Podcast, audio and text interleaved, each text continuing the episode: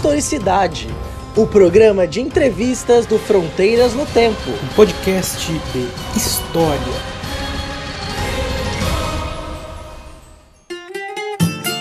Olá, aqui é o Marcelo Beraba. Bem-vindos de volta a mais um episódio do Historicidade.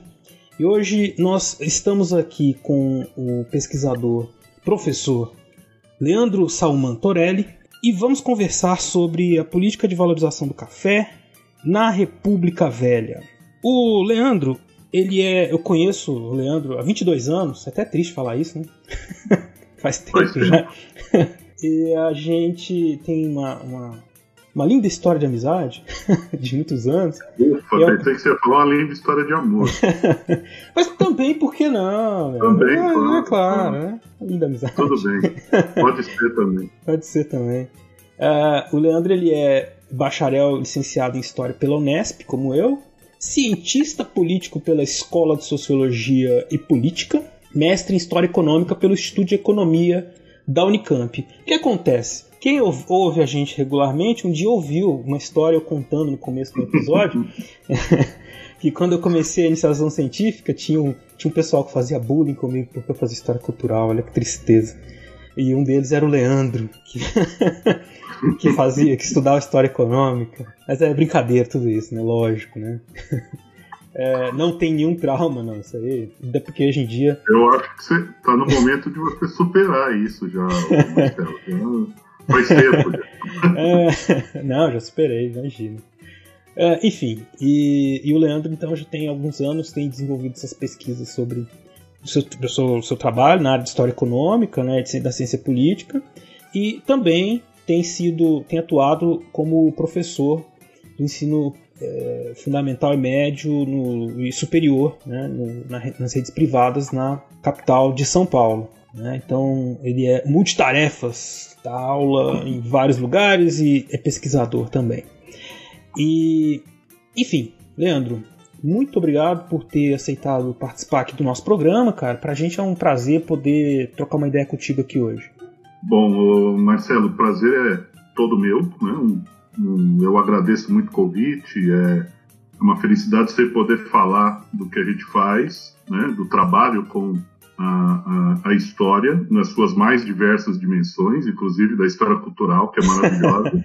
Lógico. E, é. uh, e evidentemente eu estou aqui é, com o maior prazer para a gente poder conversar, bater um papo e quem sabe uh, conseguir elucidar uma ou outra questão e também trazer um monte de dúvida e deixar as pessoas bem é, com dúvida sobre um monte de coisa, que eu acho que é o que melhor a gente faz.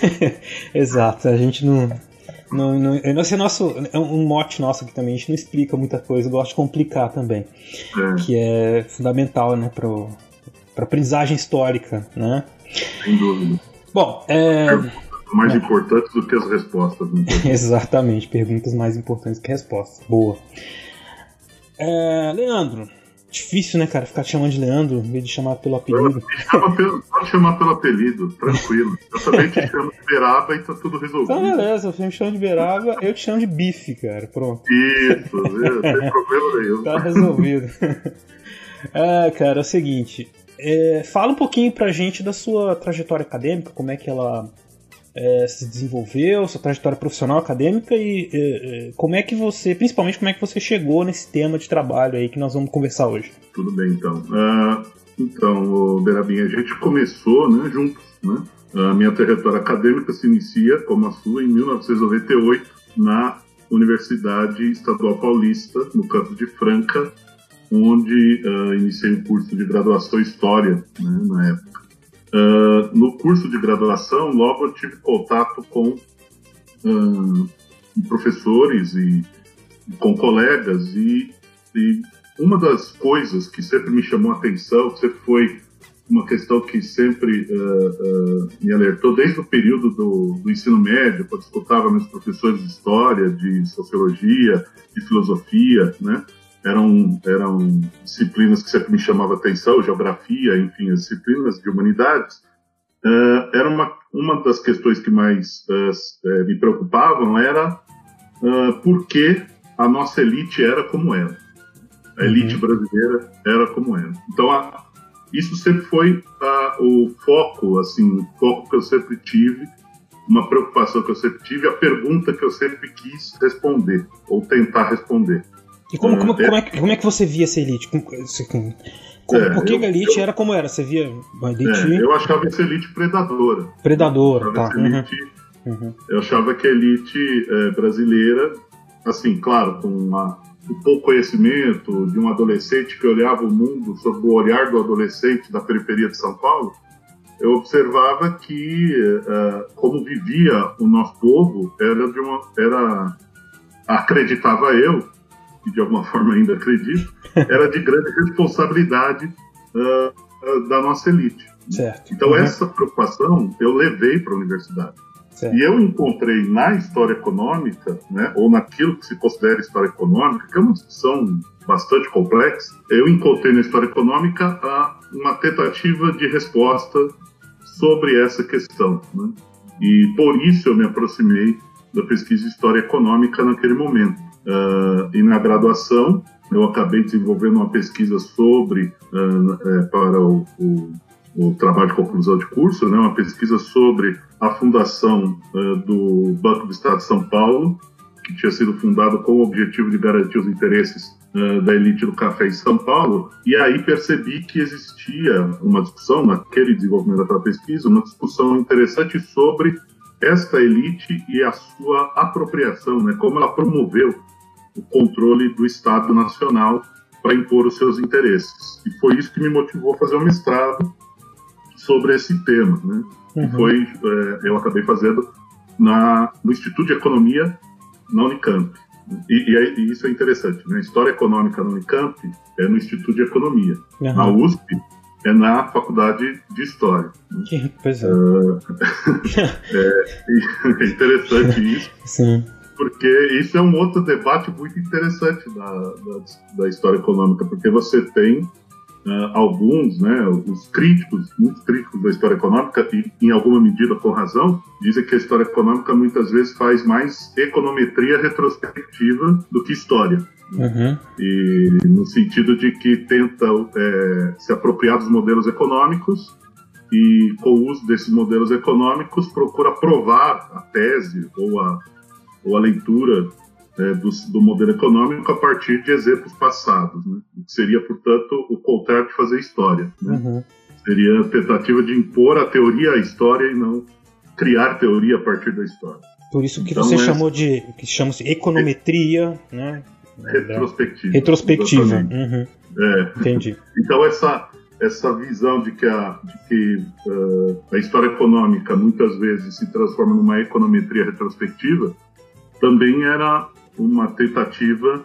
Uh, o que eu tentei na minha pesquisa era justamente evitar essa, essa, essa abordagem, né, de usar as teorias econômicas na, na interpretação dos fatos, né, ou impor a teoria econômica aos fatos. Né.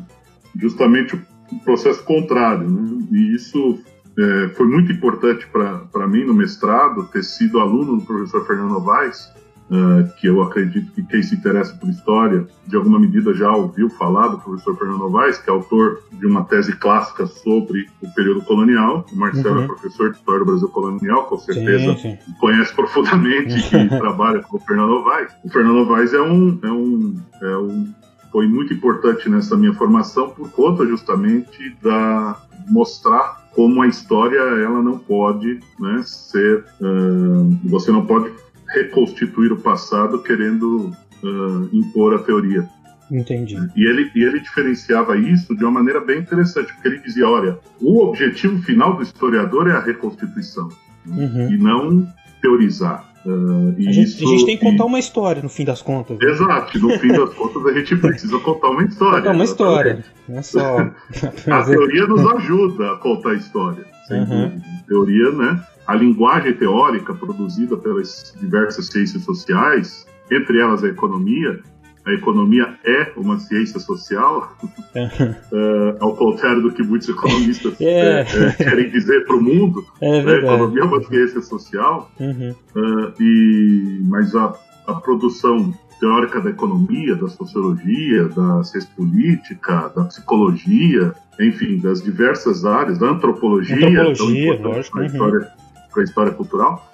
Uh, a teoria, a teoria produzida por essas ciências, elas evidentemente impactam a forma que a gente vai contar essa história, né? uhum. mas elas não podem, mas você não pode, como historiador, é, se apropriar de uma teoria e tentar contar a história para justificar a teoria. Basicamente era esta esta grande é, lição que, digamos, eu, eu aprendi com o professor Fernando Novaes. Né? Uhum. É, isso... Essa foi um pouco a trajetória. Entendi. E isso resultou na, na sua dissertação, que virou livro, né? Há pouco tempo. Virou livro. Há pouco tempo. Que é o, o título do livro é. é fala pro, pro, pro nosso ouvinte aí, para ele saber onde, onde adquirir, inclusive. a política econômica de defesa do café. Uhum. Uh, o, ti, uh, o, título do livro, né? Uhum. Publicado pela editora Chiado Books.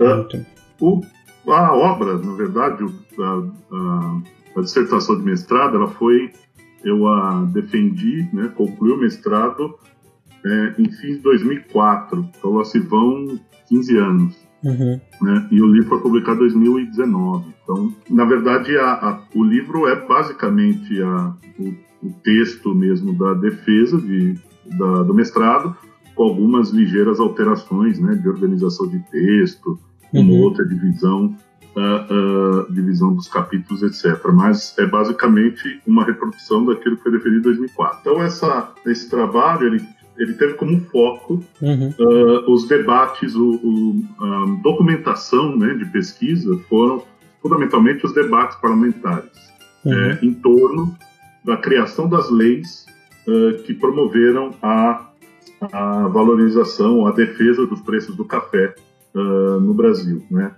É, essa, essa, essa documentação me propiciou conhecer a, a, visão das diversas elites regionais que governavam o Brasil uh, no período da chamada Primeira República e como São Paulo conseguiu impor a sua visão às diversas elites. Ao contrário do que o imaginário coletivo ou a memória que se constituiu sobre a Primeira República afirma, uh, não existia um domínio absoluto de São Paulo. Né? São uhum. Paulo tinha que negociar, né? as elites eh, de São Paulo tinham que negociar com as elites locais o tempo todo. Sim. Uh, existiam outros blocos dentro do parlamento que eram bem fortes. Sim, é, a gente até, o, o, ouvinte que quiser retornar, a gente tem alguns episódios que a gente fala dessa política na República Velha uh, e a gente ressalta justamente esse esse, esse certo equilíbrio de forças que existia, né? com a hegemonia de algum ou outro é, é, estado da federação, especialmente Minas Gerais e Rio Grande do Sul, mas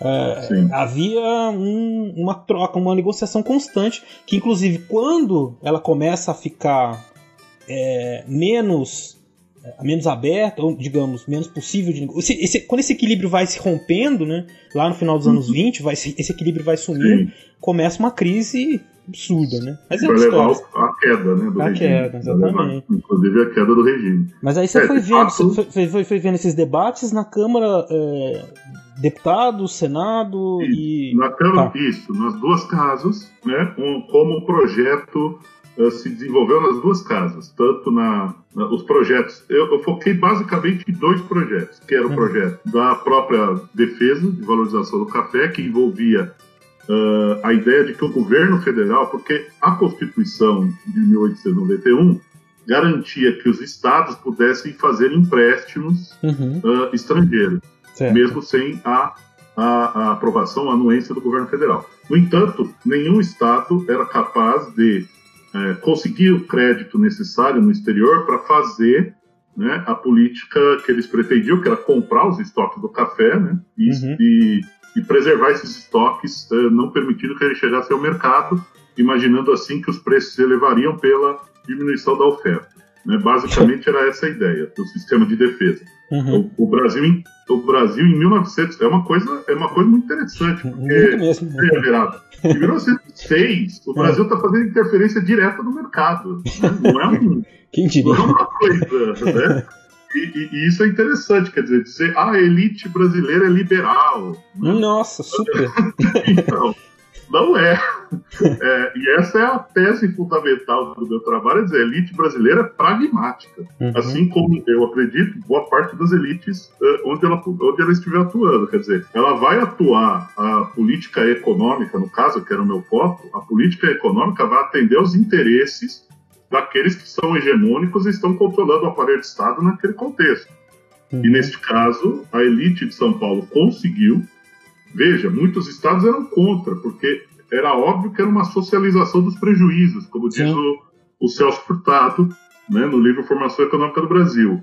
Por que, que é uma socialização dos prejuízos? Eu vou aumentar impostos para a sociedade, arrecadar recursos, comprar esse café, estocar, e os lucros provenientes desta venda, elas, eles serão né, absorvidos pelos produtores de café, por aqueles envolvidos na atividade uh, do café. Então, portanto, era uma socialização dos prejuízos uhum. e vários estados se posicionaram contra. Né? Mas São Paulo teve o apoio de Minas e Sim. o apoio do Rio Grande do Sul. Minas. Uhum. E Minas produzia café Minas. também, né? Exatamente. A elite mineira tinha interesse nisso.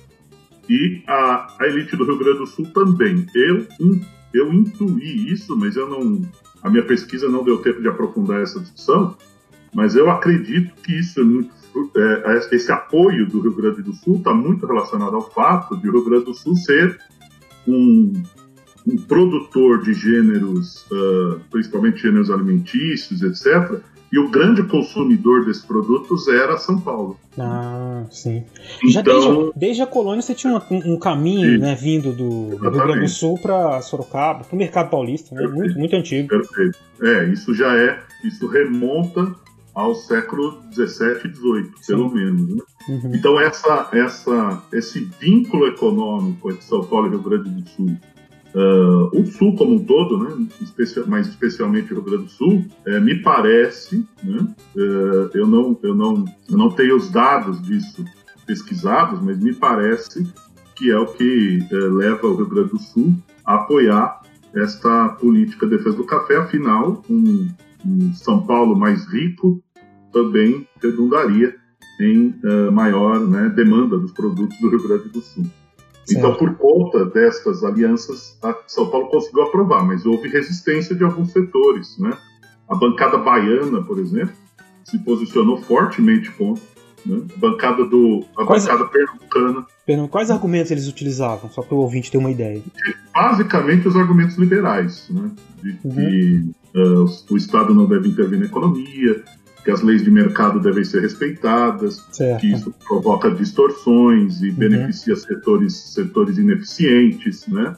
É, setores econômicos ineficientes. Se, se o café está com preço muito barato, os produtores irão se reorganizar e promover investimentos em outros setores, isso levará a uma diversificação da economia brasileira. É, é até interessante que isso aconteça, enfim. Mas, mas, nesse, sentido. nesse, sentido. mas o, que eles estavam querendo dizer nas entrelinhas é nós não vamos ganhar nada com isso. Exato, vamos perder com isso. vamos perder, né? Mas, basicamente a pergunta era: o que Pernambuco e Bahia ganham com isso? Nada. Nada. Pelo contrário, vamos ter um aumento de custos para sustentar essa política e não vamos né, ter nenhum retorno por conta dela. Por outro lado, São Paulo argumentava: o café é o que garante os recursos uh, em moeda forte, né? Lembrando que naquele contexto a gente vivia o padrão ouro da libra esterlina. Uhum. Uh, então, é, o, são, é, o, a exportação de café é aquela que garante a entrada de divisas em moeda forte que permite que o Brasil continue importando os produtos industriais que ele necessita.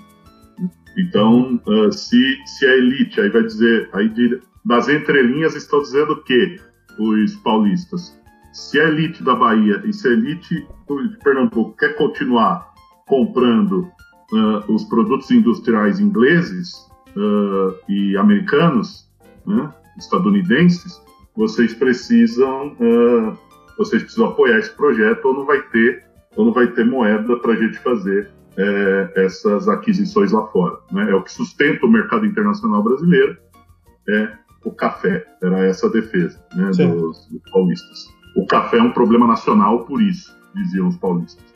Então esse é, é, o debate ocorre nesses termos. Certo. Uh, e o outro projeto que você pesquisou, analisou? É o outro projeto que, era, que foi, inclusive, o mais, o mais debatido e o mais difícil de aprovar foi justamente a mudança, a mudança do câmbio.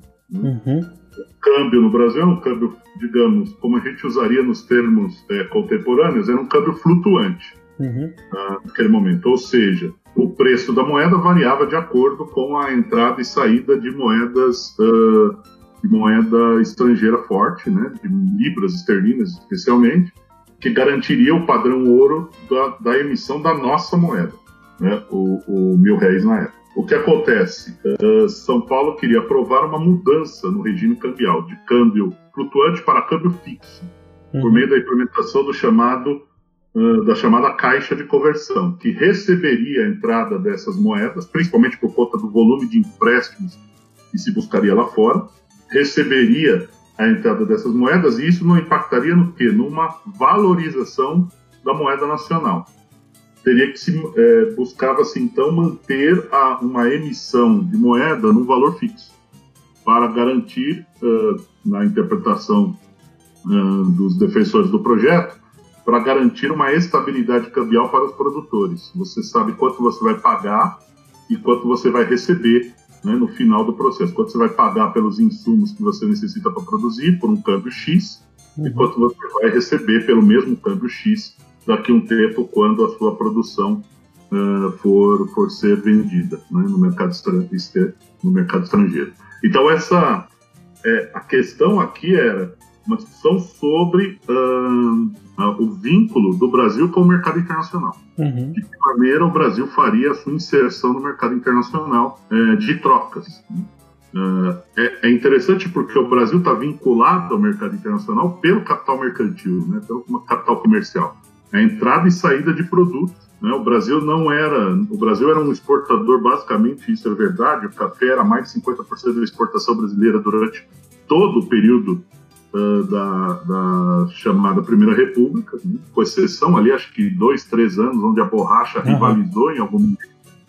Mas na, durante todo o período o café era o principal produto de exportação. Então, uma forte entrada de moeda estrangeira uh, reduziria o valor uh, do câmbio, reduziria a moeda, o valor da moeda livre esterlina, enquanto ele fosse vender o café e fosse, e fosse receber, trocar essas, essas libras esterlinas por, por mil réis, ele pegaria muito menos, né? porque uhum. teria uma valorização da moeda nacional e uma desvalorização da moeda estrangeira. A entrada de, de moeda forte levaria à valorização da moeda nacional, porque você teria maior oferta de libra esterlina, teria uma valorização da moeda nacional, a libra esterlina perderia valor, né? e uh, na hora de vender o café, a preocupação era essa sobrevalorização. Entendi. eu vou acabar perdendo com a venda em libra esterlina e vou receber menos réis por essa libra esterlina daqui a um ano, quando eu for vender o café que eu estou produzindo aqui. Então, essa, essa distância de tempo era um fator decisivo. Né? Como a nossa economia dependia muito fortemente do, do setor exportador, do agronegócio do início do século XX, uhum. é, era, era, um, era um fator decisivo o valor do câmbio né? para uhum. a operação. É isso que eu ia chamar a atenção para os nossos ouvintes que, tem, que acompanham os debates de, de economia uh, no Brasil uhum. atual, né? Como que uh, a gente passa por essas discussões de câmbio, é, é, quase sempre nós estamos discutindo isso, né? Porque isso, e principalmente porque há cento e poucos anos atrás, ou até mais, há muitos séculos, a gente mantém essa ligação com o mercado internacional voltado para a exportação desses produtos agrícolas, né? o nosso uhum. agronegócio. E eu, quer dizer, você tem um, um, jogo de interesses muito grande entre o, aqueles que vão vender, quem, os diversos grupos né, que, que representam essa elite, que é uma elite heterogênea, que também é uma coisa interessante a gente perceber que eles, às vezes a gente coloca tudo no mesmo balaio, né, mas elas têm, elas têm muitos interesses regionais e, e ligações, divergências, né? Mas é, explica para o nosso ouvinte aí, você disse que era, foi o que teve mais debate, é, o que foi mais difícil, e, e, temporalmente também, eu fiquei um pouco assim. 1906 foi o primeiro projeto que você falou, e esse Sim. agora de quando que é? A Caixa de Conversão foi apresentada junto. O projeto de criação da Caixa de Conversão foi apresentado junto. O que aconteceu é que dentro do parlamento houve a divisão dos dois. Uhum. Como era muito mais difícil aprovar o, o, a mudança cambial, uh, se acelerou a aprovação da, da, dos empréstimos para valorização do café e a caixa de conversão foi uh, ficando para depois. E ela acabou aprovada só em 1908. Ah, tá. Então, então é. Por que em 1908? Porque é quando chega o dinheiro também. É quando chega a grana. Né? Foi aprovado em 1906, uh, não, tinha, uh, não tinha financiamento. O que aconteceu é que. O que aconteceu é que acabou são Paulo fazendo um pouco do processo de defesa do café, conseguiu alguns empréstimos do exterior, mas só em 1908 é que sistematizou-se o que? Uma espécie de cartel dos grandes exportadores uhum. é, e dos importadores, de empresas de exportação e de importação do negócio do café, que conseguiram crédito junto ao, uh, junto ao a, a bancos ingleses e, uhum. e aí sim compraram uma grande, um grande estoque de café e conseguiram fazer uh, a política. Só que, entretanto, neste momento, uh, o Congresso acelera a aprovação da mudança cambial, porque o impacto para a valorização do câmbio seria muito forte com a entrada de 15 milhões de libras esterlinas na época. Uh, na economia brasileira, se a gente deflacionar isso, não faço ideia do valor que dá hoje, mas seria um valor significativo. Sim, sim. Então, é, é nesse contexto uh, é que se aprova, né, no contexto da entrada mesmo da grana, a grana vai chegar, é se aprova é, o, o, projeto. É interessante que o, o, relator do projeto era um membro da elite mineira, não era de São Paulo. Era, o, nome dele, o nome dele era Davi Campista. Uhum. Ele, inclusive, foi nomeado uh, ministro da Fazenda. Logo depois da aprovação pelo, pelo governo do Afonso Pena, também mineiro. Que é, coisa. É, e a, a, a ala, ele, o, o, Davi Campista era jovem, tinha menos de, de 40 anos, era mais jovem que nós na época, Marcelo. e é. ele. e ele. E ele. E o Afonso Pena montou um ministério que ficou conhecido na época como Jardim da Infância. Porque era um ministério de. É, um ministério. Só molecada. De, molecada, né? ministério de jovens. Uh, e o Davi Campista foi o ministro da Fazenda a implementar uh, a, então a política cambial e a política de valorização do café, o câmbio fixo e a valorização do café. Ocorre que isso funcionou legal até 1914, porque é o momento internacional da chamada Belle Époque né? Uhum. momento anterior ao início da Grande Guerra. Há um forte influxo de capital estrangeiro no Brasil, então entra moeda, porque qual era, o, qual era a lógica da caixa de conversão? Você só pode emitir moeda nova se entrar moeda forte no caixa. Tá. Certo? Uhum. Então toda moeda tem que estar. Tá, a, a, emissão de moeda tem que estar tá lastreada na entrada de moeda estrangeira. Uhum. Então, como, como o Brasil estava exportando bem, o preço do café se recuperou, as atividades econômicas uh, do país deram uma crescida na época, com os dados que temos, né, que são bastante precários para o contexto, mas com o esforço de muitos pesquisadores, muitos brasilianistas, estudam a história econômica da Primeira República, uh, esses dados uh, que mostram uma recuperação econômica e também um aumento das exportações. É bom lembrar que o fluxo da borracha se inicia em 1910, exatamente, ali, entre 1910 uhum. 1908, 7 até 1914 a borracha também está é, é, é, bombando no mercado externo. Então, com o impulso desses dois produtos, a entrada, o influxo de moeda estrangeira foi muito forte, a emissão cresceu, essa emissão acelerou a atividade econômica no Brasil. Entretanto, quando vem a guerra, arrebenta para o esquema, né? porque o, as compras internacionais diminuem fortemente, a atividade econômica uh, entra em decadência e aí se rompe com essa política de, de, de da caixa de conversão e volta-se a emissão sem lastro. E é interessante, por, por, isso que eu digo que a elite é pragmática, porque uhum. a segunda operação valorizadora do café, que é de 1917, né, ela é feita com emissão de moeda. Simplesmente o governo ah. vai lá, põe a máquina de moeda para funcionar. Mas imprimir, di imprimir dinheiro. Imprimir dinheiro, exatamente. Uhum. Imprime dinheiro, compra o café, estoca e espera ver o que vai acontecer com o final da guerra. E então, portanto, aqui a elite utilizou-se de várias estratégias. A, a, a, digamos que a, a tese de fundo da obra é dizer que 1898 até 1906, para garantir, para garantir a solvência do Estado, que esse Estado, é bom lembrar, o Brasil estava se tornando republicano. Né? No mercado internacional havia ainda a, a desconfiança dos investidores sobre é, se, se esse Estado era sério, né? Uhum. se, ia, se, ia, se ia se fundamentar né, se ia garantir os fundamentos do funcionamento econômico, se se poderia uhum. negociar com o Brasil, se o Brasil uhum. era atrativo aos capitais, enfim. Só uma parte. Eu ainda acho que deve ter gente querendo saber se esse Estado é sério, se essa república é séria até hoje, cara. pois é. Enfim. É, isso, isso, é uma temática constante da nossa história. É, o vínculo da nossa história política com a história econômica. Então, o que acontece? É, quando o Estado, quando, quando o Campos Salles consegue fazer a política dos governadores, o acordo internacional conhecido como Fundo LOA, né, que garante a consolidação das dívidas brasileiras, ele consegue um grande empréstimo internacional, consolida as dívidas né, com os banqueiros internacionais, negocia como vai pagar, começa a fazer a política econômica é, restritiva, né, de corte de gastos, etc., para dizer ao mercado internacional: estou economizando para pagar vocês, podem me emprestar, eu sou um cara legal. Quando tudo isso está sendo feito, isso vai até 1906. Em 1906, esse esquema se arrebenta porque boa parte da elite do café, ou de uma fração da elite do café, uh, se revolta, porque principalmente os produtores estavam perdendo muito. Porque é interessante pensar que a elite do café, como você já disse em determinado momento aqui da nossa conversa, quer dizer, a elite não é homogênea. Uhum. Existem diversos rachas mesmo dentro da elite de São Paulo. Uhum. Porque existia a elite, a elite, toda, toda a elite de São Paulo naquele momento era vinculada ao café. Só que uma era profundamente dependente do café e outra tinha atividades econômicas diversificadas, né?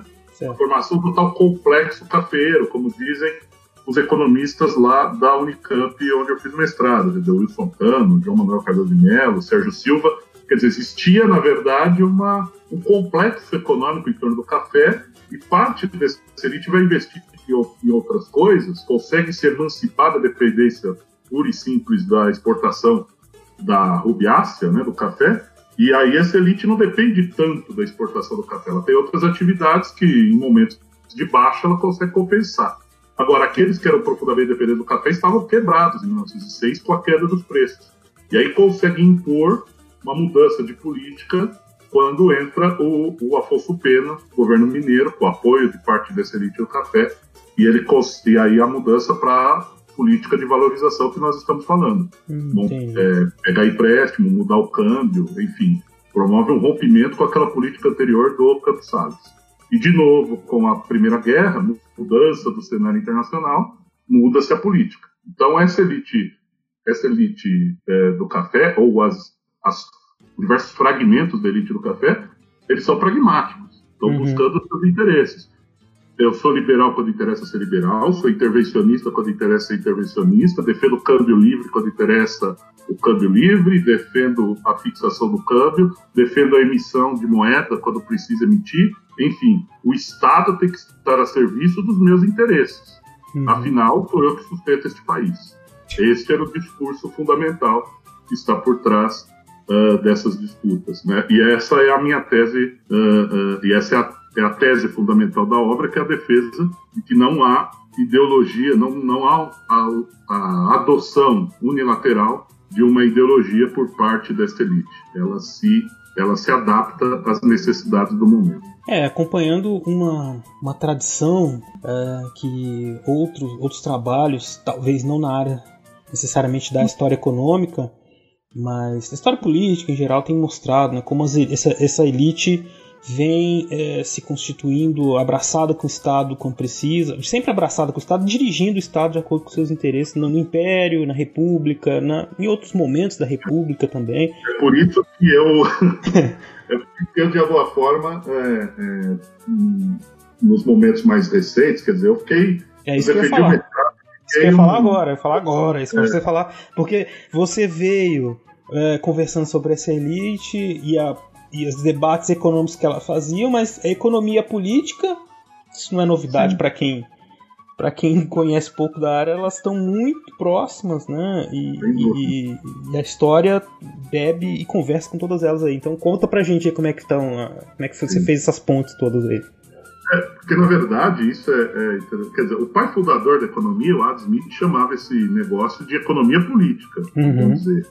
Então, portanto, uh, os, os, os economistas se dizem liberais deveriam lembrar disso, porque o o próprio pai da economia liberal, né, o Adam Smith, que é citado, uh, ele, ele, na verdade, de, eh, dizia que a economia é uma, é uma ciência social, economia uhum. política, e que, por conta disso, ela depende de decisões políticas. É, é, esse é o elemento fundamental, quer dizer, uhum. que, que a economia ela não anda por si só e, as, e ela não é ela não é uma esfera, digamos, distinta do restante da, da sociedade ou dos problemas da sociedade. Né? Ela não funciona a, a, a, é, a, deriva, ela não funciona é, sem é, levar em conta os interesses dos, de, dos humanos, é feito por homens, né, da sociedade, como você diz, né? É, exatamente. E isso foi me aproximando uh, de uma discussão do de um campo da ciência política, que é o campo da ciência política que procura uh, uh, pensar a, a, as, as, relações políticas a partir dos conflitos de classe. Ou, uhum.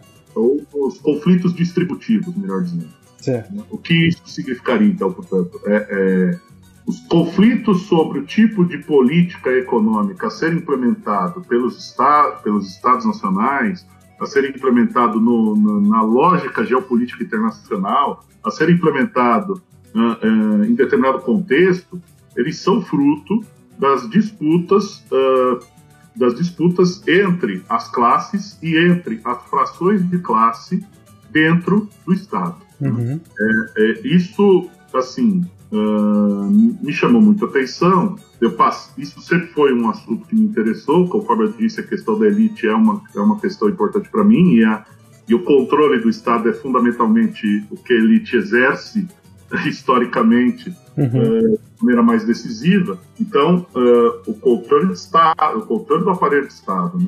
o controle ideológico nem sempre é realmente da, da, da elite em si. É, muitas vezes ela se utiliza de outros elementos para isso, né? ela, ou ela delega a outros grupos da sociedade o papel de exercer o controle ideológico, né? principalmente aí as camadas médias da sociedade. Mas enfim, isso é outra discussão. Uhum. O fato é que uh, uh, o, problema da, o problema do controle do aparelho de Estado, e como se consegue ou não impor os seus interesses dentro do aparelho de Estado, passou, passou a ser um assunto que me interessa bastante. Fui fazer por ciência política com essa perspectiva. Há um debate da ciência política, porque há aqueles que defendem uma leitura mais institucionalista, ou seja, as instituições conseguem transformar a sociedade. Dependendo da forma como se organizam as instituições, elas têm, elas têm força para transformar a sociedade. Né? Uh, então há, vários, há várias uhum. discussões nessa linha, as mudanças, de, de, as mudanças das instituições, mas aí vão, o que vão argumentar aqueles que discutem a partir dessa perspectiva da luta de classe? Vão argumentar, bom, essas instituições elas são mudadas como resultado do, da, da, de uma nova correlação de forças né, entre os grupos sociais. Então, poderia se argumentar, bom, a Constituição de 1988 no Brasil incluiu diversas pessoas. Essa mudança institucional, por exemplo, que propicia a existência do SUS, que propicia a educação pública universal, é uma transformação é, radical da forma de inserção das pessoas, né, da forma de, de combate à desigualdade no Brasil e etc. Uhum. De fato é. Só que essa mudança institucional ela é fruto é fruto do quê? Ela é fruto de uma de uma ressignificação da correlação de forças, no contexto de saída da ditadura, que permitiu uma série de mudanças, mesmo a Constituição sendo muito ambígua em vários aspectos, enfim. As uhum. mudanças, as mudanças institucionais, e é essa perspectiva que eu passei a me dedicar, as mudanças institucionais como fruto, né, ou como resultado dos conflitos de classe e das lógicas de uh, conflito distributivo, principalmente, que é o que me interessa mais, Então, focado ainda na discussão das elites, a, é, o que acontece? Quando eu, é, a minha pesquisa ela trata do Brasil pré-industrial. Né? Certo. O Brasil anterior à, à revolução, à sua revolução industrial. Uh, depois, do, depois da defesa do café, o Brasil se industrializou e o Brasil se desindustrializou. é um processo uhum. maluco, quer dizer, o Brasil uhum. se industrializou de 30 a 80, né, de 1930 a 1980, o Brasil era a China de hoje, tá certo? Uhum. Era o país que mais cresceu no mundo, rapidamente se industrializou, né? O crescimento médio do Brasil é, é, é em torno de 5 a 6% ao ano nesse período. Poxa, olha só. Muito vertiginoso. Uh, uh, nós, uh, o Brasil era 20% urbano, 80% rural, isso vira em 1980, né? O Brasil 80% urbano, 20% rural. Surge o movimento operário no Brasil com força, né? Surge uhum. uh, os sindicatos, uh, o movimento operário. A década de 80 é coalhada de greves, né? O Brasil, uh, a abertura política propicia né, né, o fim da ditadura, uh, mesmo da maneira que foi, negociada e etc., na mão dos militares, etc., mas abriu a possibilidade para para a participação é, mais efetiva da sociedade e, de alguma forma, a Constituição de 88 ela mostraria esse, esse Brasil diferente, né? esse uhum. novo Brasil surgido desse processo de industrialização. Só que da década de 80 para cá o Brasil vem se desindustrializando. Aí o movimento uhum. operário perde força, as condições econômicas mudam radicalmente, né? uh, e, e, há uma nova correlação de forças, e, e o cenário internacional também muda, né? Então, é, esse processo é que passou a me interessar de alguma forma, e a ideia para a pesquisa de doutorado é basicamente pensar as elites brasileiras da industrialização para a desindustrialização. Uh, de maneira, de que maneira é, se reconfigura, para usar o termo clássico da, do marxismo, como é que se reconfigura a burguesia brasileira da industrialização, no final da década de 70, da década de 80, até, digamos, a última grande tentativa de um projeto de retomada de industrialização no Brasil, que a gente é, poderia chamar, né, que o, o, o, cientista político André Singer chama de ensaio desenvolvimentista, que é a tentativa no período do governo Dilma entre, 19, entre 2011 e 2014. Então, uh, digamos, a última, o último projeto nacional desenvolvimentista dos militares na década de 70 e, o, e, a última tentativa de reverter o cenário que se iniciou da década de 80 até hoje. Essa comparação, como é que se comporta a burguesia brasileira nesses dois contextos. Né? Olha só. A, a hipótese é que ela abandona esses projetos. Né? E por que que abandona é a grande, é a grande dúvida. Por que que nós... Por que, que a nossa elite não quer constituir isso aqui uma nação de verdade? Essa é a, essa é a grande questão que sempre me norteou e continua me norteando. Poxa. Por que, por que, uhum. que a uhum. nossa elite nos odeia tanto? Tristeza. Por que, a elite, por que a nossa elite odeia tanto seu próprio país? Né? é uma questão que ainda uh, não sei se a gente vai ter respostas. A gente precisa tentar entender isso. Eu acredito que é uma pergunta importante. Com certeza. E é fundamental para a gente poder explicar as diversas disputas políticas que nós temos hoje em dia, uma discussão que é, a partir de 2000, é, sempre esteve muito presente a discussão econômica, né? inclusive uhum. uh, de uma maneira muito descontextualizada, e a história é muito importante para mostrar como que esses debates chegaram onde eles estão no momento, né? E, é. porque aí, isso que você falou no começo é muito interessante. Economia é uma ciência social, e muitas vezes é, você assiste os jornais na mídia, né, os debates, os economistas e falam de muito é, aquela linguagem do, do, economista toda como se aquilo funcionasse a revelia dos, do, das pessoas, né?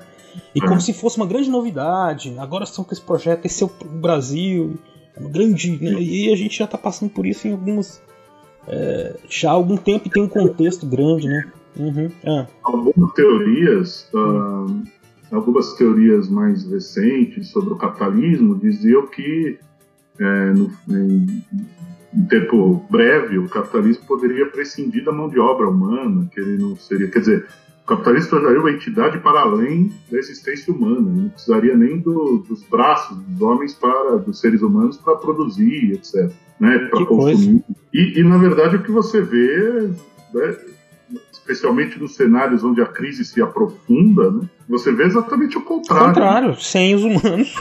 A gente já teve essa experiência. É, Tira os humanos da, da parada, acabou. É, uma crise como essa do coronavírus, por exemplo, que obrigou as pessoas a se recolher, a produção caiu dramaticamente, o consumo caiu dramaticamente e o capitalismo não consegue sobreviver três meses. Né? Começa a entrar em desespero. É interessante porque você compara, por exemplo, com cenários né, epidêmicos é, pré-capitalistas, os relatos ou aquilo que a gente lê sobre o assunto é que a sociedade, claro, enfrentou muitas dificuldades, não tinha, mas uh, uh, o sistema em si não precisava ser destruído, né? Uhum. não ia ser destruído por uma paralisação de alguns meses. Né? O capitalismo tem profunda dificuldade, né? porque é o, é o valor que se autovaloriza o tempo todo e, e sem produção, então, portanto, sem, eh, sem os seres humanos uh, vendendo a sua força de trabalho ali para o capital, ele não sobrevive. Isso está bem claro, né? E, enfim, essa, esse cenário de crise mostra, desnuda alguns discursos ideológicos em alguns momentos. Né? É, é, bem interessante isso, né? porque deixa mesmo é, mais claro qual é o fenômeno que está ocorrendo. Né? A crise, a crise é, sempre, sempre a crise permite isso, né? essa leitura uhum. um pouco mais clara sobre o que qual é o fenômeno que está tá acontecendo. Muito bem, Leandro. Eu, é, eu, acho que nosso ouvinte teve a oportunidade de observar aí como que é importante entender a história das discussões dos debates econômicos, das políticas econômicas para a formação do Estado brasileiro, para é, entender a atuação da elite, né? E, e ficou, é, pelo menos para mim aí, a grande questão, curiosidade é, que deve ser estudada, assim, né? Como que é que essa elite veio se comportando nesse período de desindustrialização, né? que tipo de projetos ela defendeu. Eu acho que você tem aí um grande tema, um grande. É, você é, tem que voltar é. para trazer a resposta para a gente aí, porque nós ficamos curiosos. Se eu conseguir responder, eu eu posso. Mas, é, é porque, na verdade, é, isso, a, o pensamento né, de como de como se construiu é, é, a discussão, perdão, não o pensamento, mas a discussão de como se construiu este país é, é algo que ainda está por ser feito. Muitos pensadores uh, uh, fizeram, muitos cientistas sociais, historiadores se dedicaram a isso, e, e me parece que a história vai nos atropelando. Né? Uhum. E algumas das nossas interpretações elas vão, vão, vão servindo para determinados contextos, mas outros contextos já fazem com que seja necessário é, se utilizar daqueles fundamentos, mas é, ressignificá-los para novos contextos. Eu acho que uh, uh, nós, temos um, nós temos um grande arcabouço teórico pesquisa no campo da política, da, da ciência política, da economia e da história sobre o Brasil até 64. O uhum. Brasil depois da ditadura e o Brasil uh, e o Brasil é, mais moderno, mais recente, o Brasil, os períodos, isso está sendo construído. Né? E poder participar dessa discussão do, é, de, de, qual país está sendo construído, de qual interpretação uh, é necessária, de quais interpretações são necessárias para uh, repensar o Brasil, eu acho que é muito importante para todos nós. Né? Uh, sejamos pesquisadores, sejamos curiosos do assunto, não importa, é, todos nós queremos encontrar respostas do, do, que, do que vem à frente, né? Tentar uhum. imaginar que tipo de país nós vamos construir, né? E uhum. isso, uhum. é, e eu acho que o mais importante para fechar seria a ideia de que isso é uma construção coletiva, quer dizer, resultado de conflitos sociais que todos nós, de alguma forma, participamos. Certo. Seja de forma passiva ou mais ativa, mas todos nós participamos. E, e essa é a grande questão, né? É, de que forma nós vamos participar disso. Maravilha, cara. Então, você já fechou aí com chave de ouro. Não deu. é, assina embaixo. É, eu queria agradecer a sua participação aqui, viu, Bife? Leandro. Ah, eu que agradeço. É... Foi muito conversar com você e com os seus ouvintes, que eu sei que é uma galera bem fiel, grande uhum. grande e fiel. Uh, você já está há quanto tempo no ar? Eu não, não certeza. Seis anos já, cara. Seis anos já. Então já tem um, com certeza uma tem, tem seguidores um é, que vão, que acompanham e eu fico muito feliz de poder falar com esse pessoal e contigo aqui. Maravilha. E se vocês tiverem alguma pergunta pro professor Leandro, o e-mail dele tá aí no, no, post, vocês podem entrar em contato com ele, tô falando por ele, mas eu tenho certeza que ele vai estar disponível para atender todos vocês. Uh, é. à disposição, à disposição também do, de vocês, para quando uhum. quiser conversar de novo. E vamos, vamos lá que temos muito que pensar sobre o nosso país e esse canal, por exemplo, é uma, é uma abertura para isso, né? Essa, uhum. Fronteiras no Tempo está aí para ajudar a refletir sobre o Brasil também. Muito bom. Parabéns pelo trabalho. Que isso, muito obrigado, viu, cara? E muito obrigado vocês também, pessoal. Não vão embora ainda, que daqui a pouquinho tem mais uns recadinhos finais aí. Tá lá o corpo estendido no chão.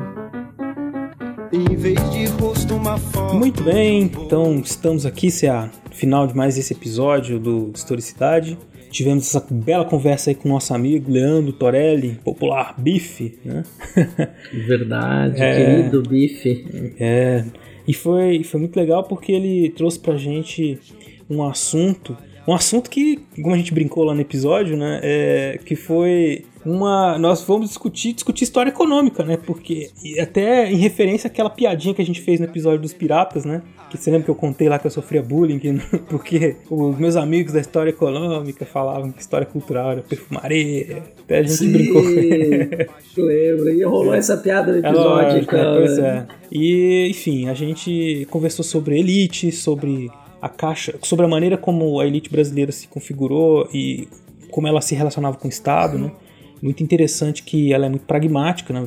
A leitura do Bife, do Leandro, professor Leandro. Leandro Salman Torelli. É, Torelli é, é, muito ligada, essa leitura dele é para pensar essa elite então como pragmática. Né? Essa é a coisa que ele mais deixou evidente ali, que ela tinha um interesse de conseguir é, diminuir os prejuízos com, com a cultura do café é, e o controle do Estado, do Executivo Federal era crucial para isso. E eles precisavam Sim. então que o governo federal promovesse políticas de proteção à cultura do café para que as pessoas, as pessoas tivessem menos prejuízo possível. O que, uhum.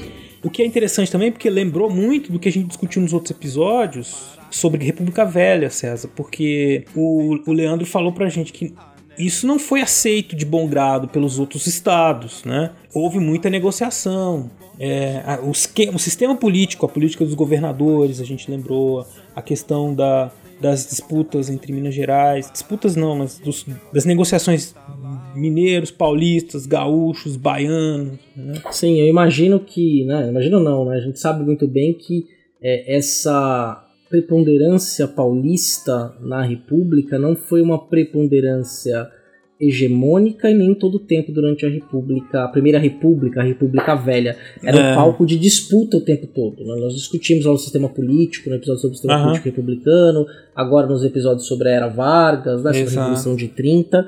Então eu imagino. E também tem um, uma, uma questão interessante do trabalho do Leandro, eu sempre comento né, na questão da, das aulas, era como que você tinha toda uma política econômica e, e, que tinha muito a ver com a política dos governadores, como a questão das garantias cambiais dadas pelo Estado para os cafeicultores, não é mesmo? Uhum, exato. É. Então se tinha.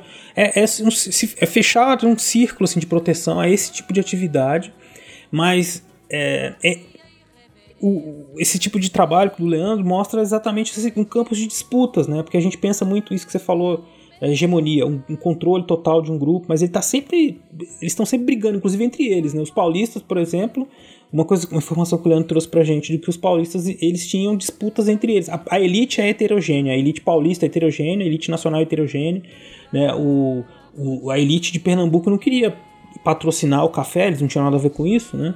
Mas eles tiveram que engolir, tiveram que engolir até uma certa medida. E aí aquilo que a gente falou no episódio de República Velha, né, é, ou de movimento de, de movimento de 30. Havia um equilíbrio de forças, quando esse equilíbrio começou a, des, a, a, a, desaparecer e começou o poder de São Paulo crescer muito no final dos anos 20, o, a coisa toda explodiu. Eu acho que uma, uma boa expressão é que, na verdade, as outras elites mandavam a fatura, né? Ah, você quer, é, você quer ter o controle do político, então paga o boleto. Né? Então paga você boleto, tem muito é. dessas questões. Né? Até o, a própria, o próprio Washington Luiz, né, quando vai e, e faz o seu sucessor, outro paulista, né, o Júlio Prestes. Né? Sim, então sim. isso é, não era só uma questão, ah, é outro, só porque é de São Paulo. A questão não é essa, né? Era manter aquela, aquela elite política no poder durante mais tempo, né? Mas Exato. eu tenho certeza, Beraba, que o nosso ouvinte aí gostou demais desse episódio foi um episódio incrível. O Leandro é um, além de ser um ser humano incrível, ele também é um excelente, um grande historiador.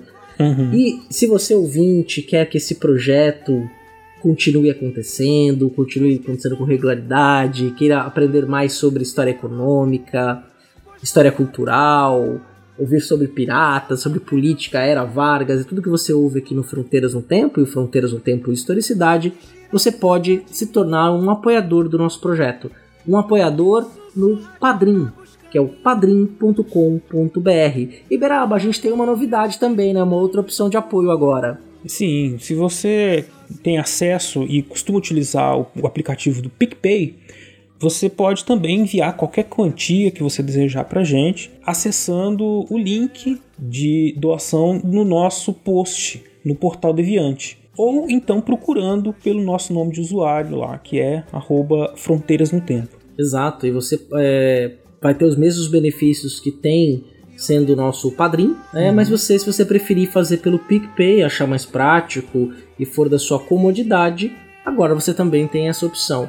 Né? Então, vem ao time, se torne nosso padrinho, é, torne nosso apoiador e venha fazer parte do nosso grupo de WhatsApp, venha conversar diretamente com a gente e ajude que esse projeto cresça e ganhe cada vez mais força e mais ouvintes na podosfera brasileira. Bom, então é isso, né, CA? Chegamos ao final de mais um episódio do Historicidade. Exato, Beraba. E nos ouvimos novamente daqui a 15 dias no episódio do Fronteiras no Tempo. Um abraço, obrigado por terem ouvido até aqui. Até a próxima, gente. Abração, tchau, tchau. Que ele adormece as paixões. Desperto.